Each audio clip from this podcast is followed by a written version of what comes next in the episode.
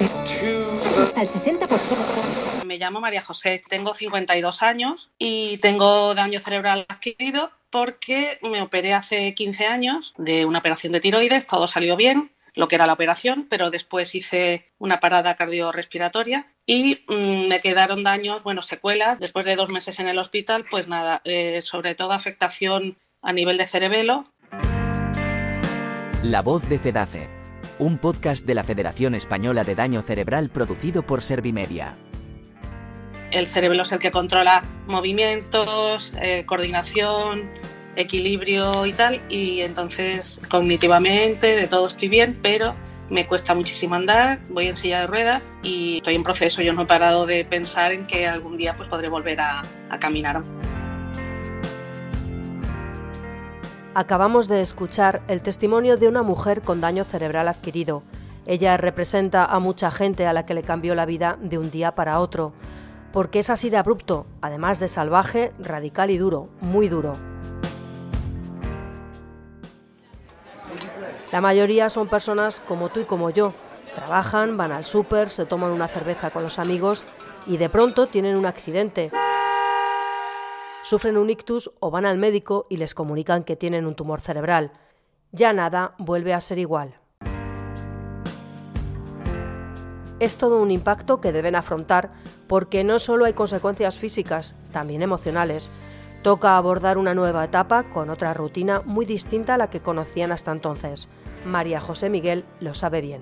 Hay cinco ¿no? fases del duelo, pues se pasa por la sorpresa, pues luego después eh, la tristeza, el enfado, la ira, tú pasas por todas las emociones.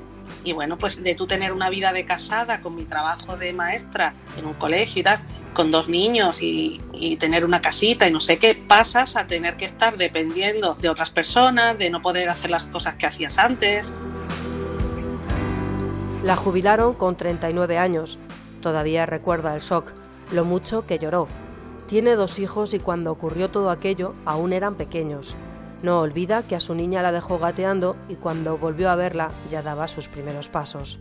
Ahora esa joven, Marta, cuenta que siempre ha reconocido con naturalidad la discapacidad de su madre y ensalza todos los esfuerzos que ha hecho su progenitora con el paso del tiempo.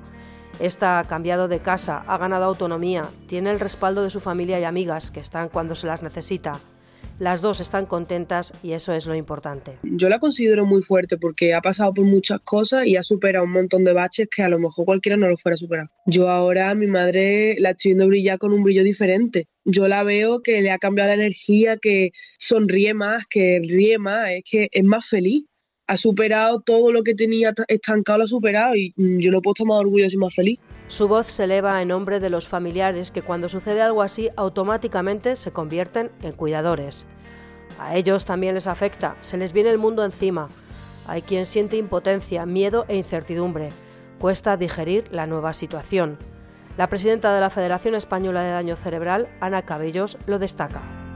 Nosotros en las asociaciones y en la federación Siempre hablamos de que no hay personas con daño cerebral, sino que hay familias con daño cerebral.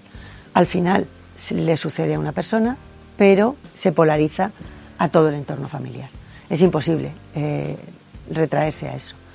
Mm, las familias son luchadoras porque no tienen más remedio, porque por desgracia, una vez que a una persona le dan el alta hospitalaria, empezamos y entramos en un desierto asistencial.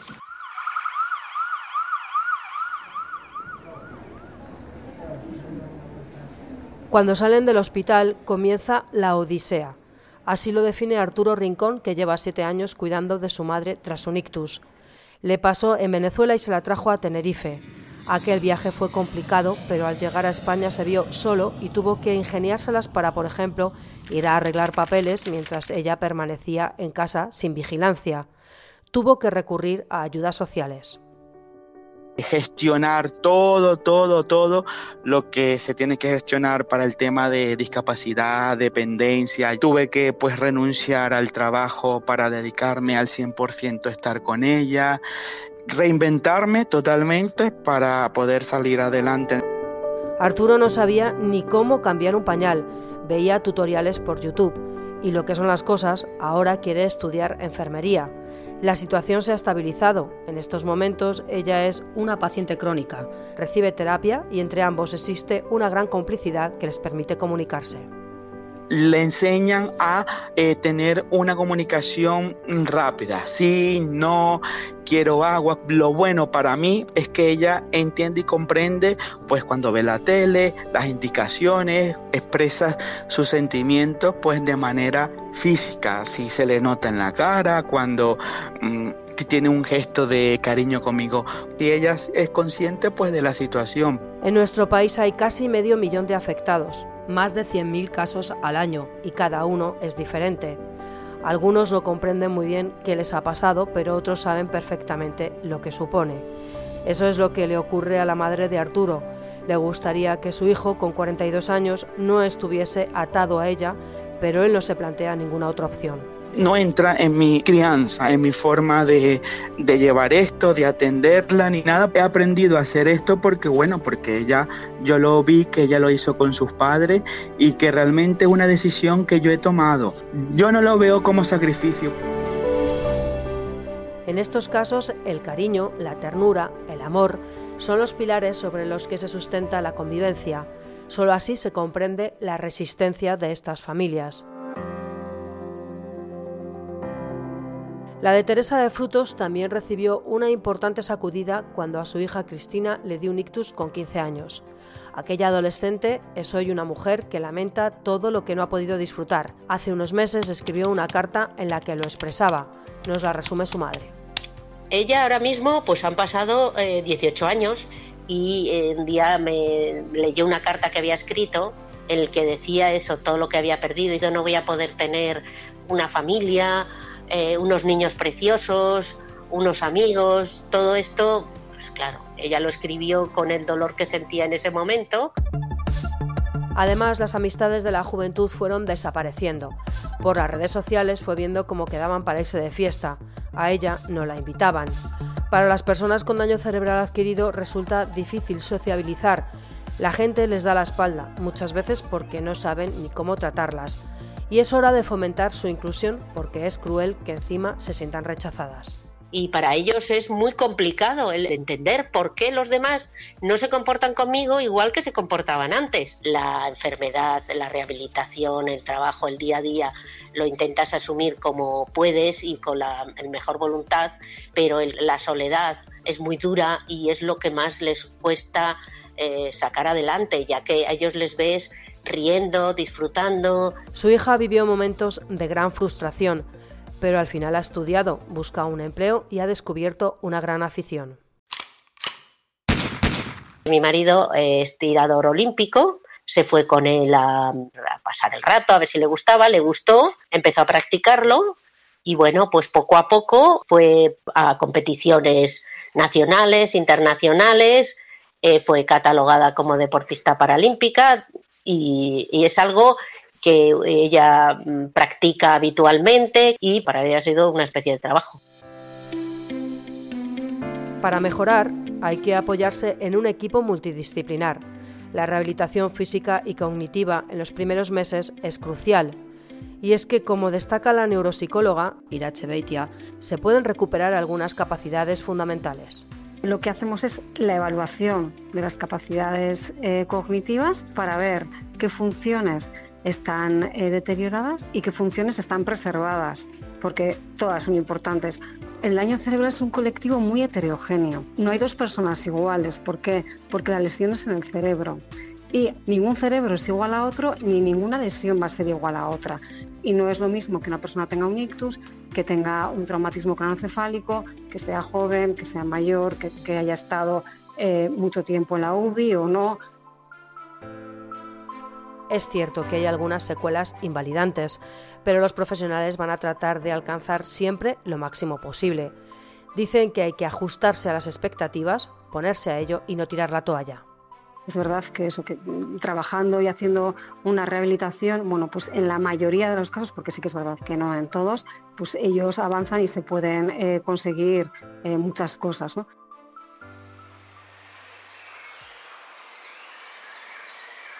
Eso es lo que ha ido haciendo Paloma Pastor desde que hace 11 años, en una excursión por la ermita de San Saturio en Soria, Su hijo se cayó por un precipicio. Fue trasladado de urgencia al Niño Jesús de Madrid con traumatismo cronoencefálico. Un par de veces nos dijeron que nos despidiéramos de él, que, se iba. Esta es una noticia que, recibes como con incredulidad. Dices, esto no puede estar pasando. Los niños no se mueren, ¿cómo se va a morir aquí, no? en este hospital con, tanto médico y tantas máquinas? Y, y como que no te lo puedes creer. Y sobrevivió. Aunque al abandonar la burbuja hospitalaria, Majés ya no era el niño que habían ido a adoptar a la India que tienes que despedirte del niño de antes y tienes un hijo nuevo, un hijo nuevo porque tiene un cerebro nuevo y es una persona nueva, que es que además ni te conoce.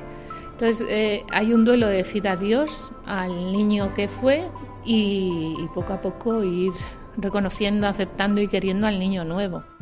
Los neuropsicólogos reconocen que es un proceso devastador es como un duelo, pero es un duelo más que complicado, difícil o diferente. ¿Por qué? Porque la persona está presente, pero no es la persona que tú conocías o, o, con, la que tú, con la que tú estabas. Es, es muy difícil porque dices, a veces es mi madre, pero es que no es mi madre. Así, Paloma dejó su trabajo para atender a su hijo.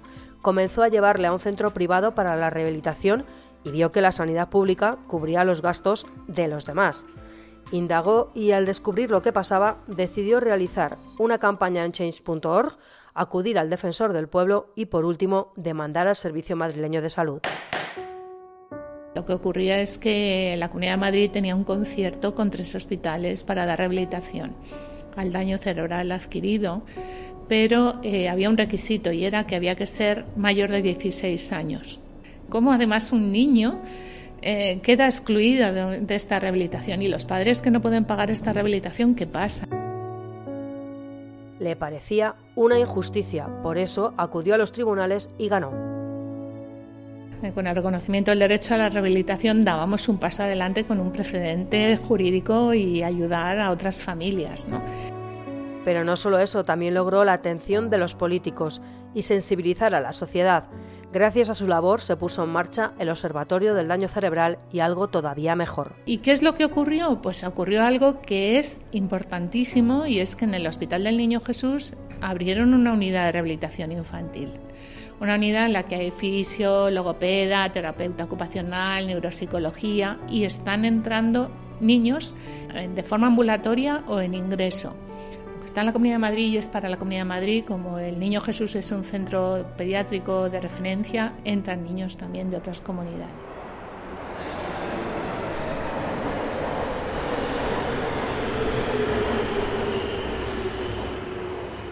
En la actualidad, Majés tiene 19 años. Es un chico que va en metro a un centro de educación especial, hace jardinería, se siente arropado y querido. Y Paloma ha escrito un libro que se titula Los años del monzón, donde cuenta varios problemas de salud graves con los que ha tenido que lidiar por si fuera poco toda la familia. Lo cierto es que llama la atención su entereza. No desfallece y ha creado la Fundación Sin Daño para seguir ayudando a los que se encuentran en su misma situación. Arturo, Teresa y Paloma, los tres se han puesto al frente. Les cuesta dejar a los suyos en otras manos, aunque han comprendido que también deben reservarse un espacio personal quedar para tomar un café, hablar de frivolidades. Se pueden quemar y mucho. A veces se dedican tanto a la persona con daño cerebral adquirido que se olvidan del resto, incluso de su propio bienestar. A la presidenta de FEDACE le parece importante que no lleguen a agotarse. Nosotros en la asociación a veces eh, hemos tenido algunas familias que nos ha costado 10 años que se cojan unas vacaciones, unos padres, ¿no? Con un hijo. Entonces 10 años, mañana, tarde y noche, cuidando a tu hijo, viendo además cómo se deteriora. Eso para unos padres, ver cómo se va deteriorando, pues eso mentalmente es una lucha. Eh, empiezan los problemas eh, de depresión. No es que haya que cuidarles, es que hay que convencerles de que se tienen que cuidar. Lo que está claro es que para todos los implicados resulta esencial recibir atención psicológica, tanto la persona que lo ha vivido, María José, como la que lo ha padecido, Paloma. Ellas aseguran que les ha venido bien. A mí al principio me costó horrores aceptar que, que estaba así, porque ya, ya he dicho que era una persona súper activa, entonces pasar de una actividad de 100 a 0 cuesta mucho y te tiene que ayudar a alguien. Mientras estaba ocupada y preocupada por la rehabilitación de mi hijo, yo no me preocupaba por mí, ¿no? Y tener un par de consultas con la psicóloga me vino fenomenal, me dio herramientas para afrontar lo que estaba pasando y me hizo consciente de que yo tenía que cuidarme también, que no somos robots, que somos humanos, que somos frágiles, que caemos, que nos rompemos y que nos deprimimos y que esta es una carrera de fondo y hay que seguir.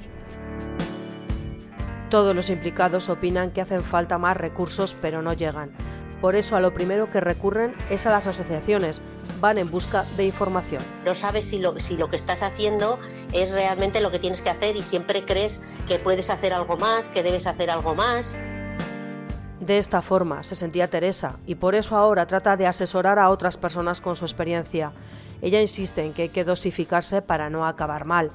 Esto no lo puede aguantar uno solo, por eso hay que hacer caso de esta recomendación de la neuropsicóloga.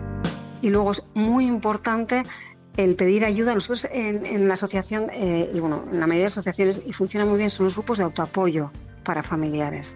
Son grupos en los que pueden expresar sus emociones, sus dificultades, en los que se apoyan unos eh, a otros. No es, no es, una intervención terapéutica como tal, sino entre ellos se dan eh, opinión, se ofrecen bueno, alternativas, se dan consejos y tan importante es que te apoyen emocionalmente como tú dar eh, ese apoyo. En FEDACE creen que en los hospitales deberían existir unidades capaces de respaldar a las personas con daño cerebral adquirido y a sus familiares desde el minuto uno. Lo que tenemos que hacer desde las asociaciones y la federación es trabajar desde ese primer momento con las familias. De manera que ese, ese golpe y ese, ese problema que se encuentran cuando la persona ya le dan el alta definitivo sea lo más suave posible y estén lo más preparados posible, porque va a ser muy duro. Aun estando preparado va a ser muy duro. Nuestra labor es acompañarles, pero también formarles y decirles la verdad, y decirles lo que se van a encontrar, y la solución que le van a dar a nivel administrativo público y a nivel privado, lo que se van a poder encontrar. Y no hay que quedarse en un mero trabajo asistencial. Como dice Cabellos, hay que aspirar a más hay gente joven que puede desarrollar una labor remunerada con la que poder independizarse y tener un futuro. Pero para eso hace falta una mayor inversión, reforzar la figura del asistente personal y facilitar la accesibilidad en todos los ámbitos. Desde luego los protagonistas de este podcast saben que la unión hace la fuerza y tratan de ser optimistas. Realmente se puede seguir adelante. Yo veo pues la alegría cuando ella mm, me sonríe, me toca con su mano, yo veo el esfuerzo que ella hace cuando eh, come, cuando ha aprendido a escribir su nombre.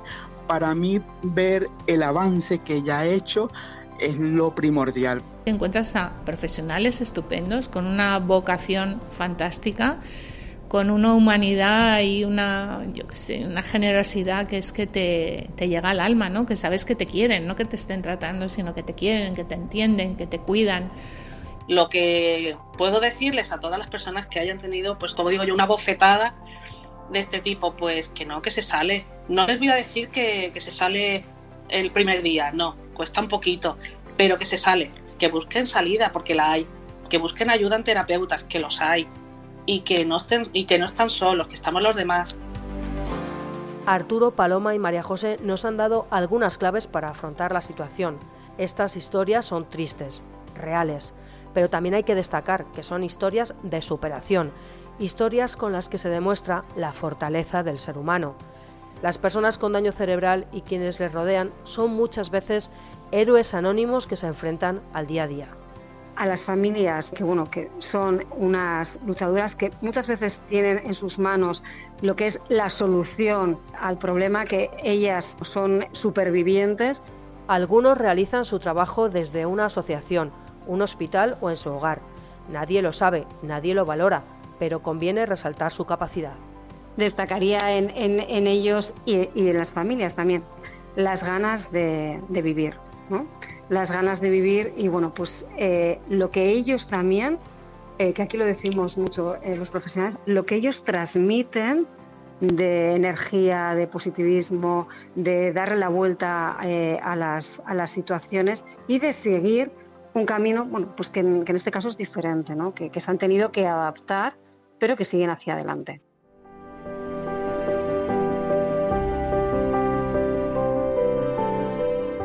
Y para seguir esa senda cuentan además con la labor de la Federación Española de Daño Cerebral y la de muchas asociaciones que existen en el país. El proceso de adaptación tiene un alto coste emocional y en él estas entidades prestan un respaldo fundamental al disponer de programas de atención especializada para las familias, que incluyen información sobre recursos, apoyo psicológico, escuelas o grupos de autoayuda. En definitiva, sirven de acompañamiento para desarrollar habilidades y saber cómo afrontar las diferentes fases del daño cerebral adquirido. Si a alguien le hace falta, debe saber que están ahí. Se puede contactar con ellas. En la página web de FEDACE están todos los datos para consultar. Estos son esenciales para dar el primer paso, ya que tal y como reflejan estos testimonios, es necesario dar un giro a la situación para continuar, porque como dice el lema de FEDACE, una vida salvada merece ser vivida. La voz de FEDACE, un podcast realizado por Servimedia. Guión y voz de María Jesús Güemes. Producción de Jesús Francisco.